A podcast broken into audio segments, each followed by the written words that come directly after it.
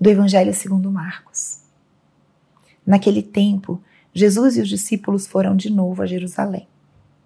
Enquanto Jesus estava andando no templo, os sumos sacerdotes e os mestres da lei e os anciãos aproximaram-se dele e perguntaram: Com que autoridade fazes essas coisas?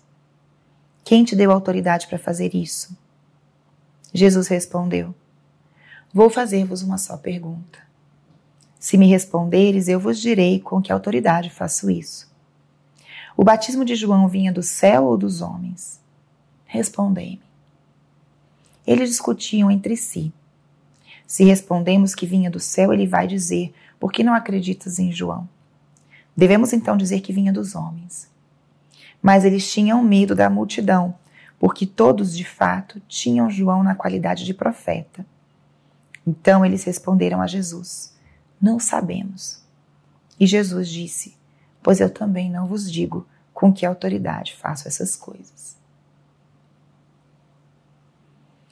Espírito Santo, alma da minha alma, ilumina minha mente, abre o meu coração com o teu amor, para que eu possa acolher a palavra de hoje e fazer dela vida na minha vida.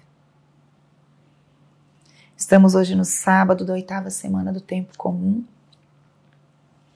e o trecho do Evangelho de hoje é a continuação imediata do trecho que nós contemplamos ontem, onde Jesus entra no templo e derruba as mesas dos vendedores. Saindo do templo, ou na verdade diz a palavra, Jesus e os discípulos foram de novo a Jerusalém. Ou seja, eles voltam ao templo e são questionados pelos sumos sacerdotes e os mestres da lei, ou seja, os líderes do judaísmo, que eram os que serviam o Senhor e conduziam o povo no templo, questionam Jesus. Com que autoridade fazes isso? E aqui nós nos deparamos com a forma com que o nosso Senhor age e, e trabalha, e na forma que ele conduz as situações.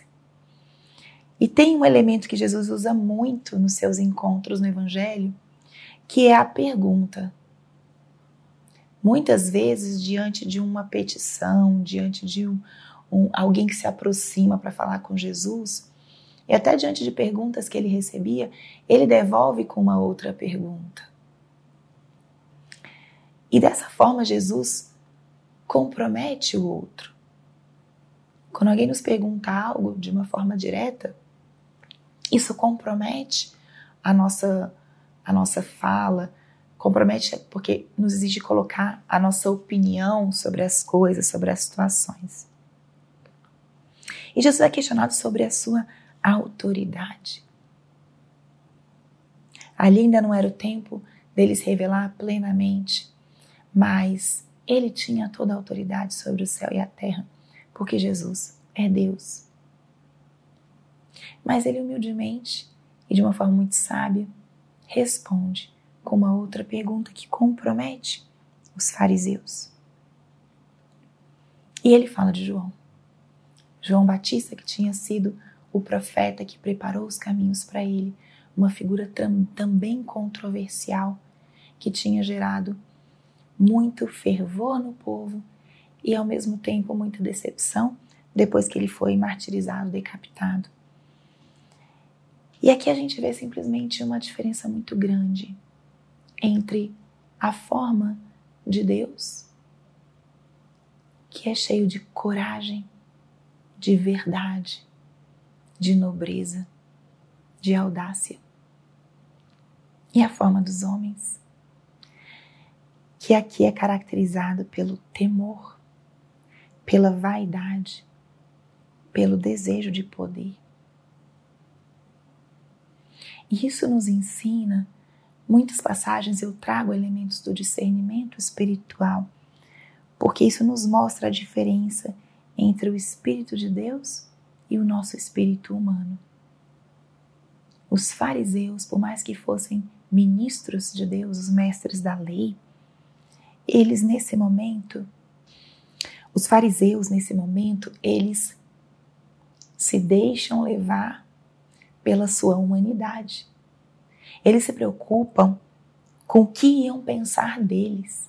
Não se preocupam com a verdade. O Espírito de Deus custodia a verdade. Jesus queria custodiar a verdade. E esses homens queriam custodiar a sua própria imagem diante dos outros. Mensagem muito eloquente para nós.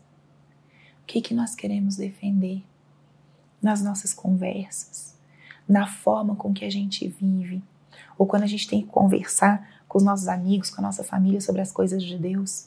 Muitas vezes a gente fica medindo as palavras, dizer o que, que eles vão achar, né? Se eu disser uma coisa, eles vão pensar isso, se eu disser outra coisa. Então a gente vai meio que esquivando e responde uma resposta meio meio termo para a gente ficar bem com as pessoas. Mas nós somos chamados pelo nosso batismo a sermos apóstolos.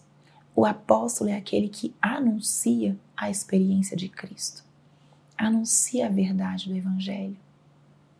Você está chamado também a anunciar a verdade de Deus, com caridade, com prudência. Mas essa verdade deve estar acima da nossa própria vaidade, acima do nosso próprio respeito humano, daquele medinho que a gente tem, o que, que eles vão dizer? Será que eles vão me rejeitar ou deixar de falar comigo? Ou não vão ser mais meus amigos? ou vão me tirar das rodas de conversa, são coisas que a gente pensa, vão me achar uma pessoa é, muito bitolada ou muito extremista. Todos esses medos a gente tem diante dos nossos amigos, da nossa família, quando são questões de fé e questões de Deus. Como a gente precisa da audácia de Jesus, dessa saudável autoridade para transmitirmos a verdade. E a audácia e a autoridade, ela vem da própria mensagem, não de nós mesmos. Eu creio nisso que eu quero transmitir. Eu creio nesse, nessa pessoa, no meu Deus. Que importante é isso. E Jesus se mantém. Como eles esquivaram a resposta, Jesus também se permitiu não responder. Isso é importante também no nosso diálogo com o Senhor. Quanto mais transparentes nós formos, mais Deus nos responde e fala ao nosso coração e à nossa alma. Diante dele, sim, a gente não pode ter nenhuma vergonha, nenhuma vaidade, porque ele conhece tudo de nós. Conhece o nosso pensar, o nosso agir, o nosso falar, antes mesmo que a gente diga as palavras. Então, que à luz dessa palavra de hoje a gente se examine um pouquinho. Como é que eu estou diante da verdade do Evangelho? Eu tenho coragem, eu tenho audácia? Ou eu me deixo levar pela minha vaidade, pelo meu respeito humano, pelo meu temor? Peçamos a graça dessa audácia no espírito para sermos, sim, grandes apóstolos da mensagem do Evangelho. Glória ao Pai, ao Filho e ao Espírito Santo, como era no princípio, agora e sempre. Amém.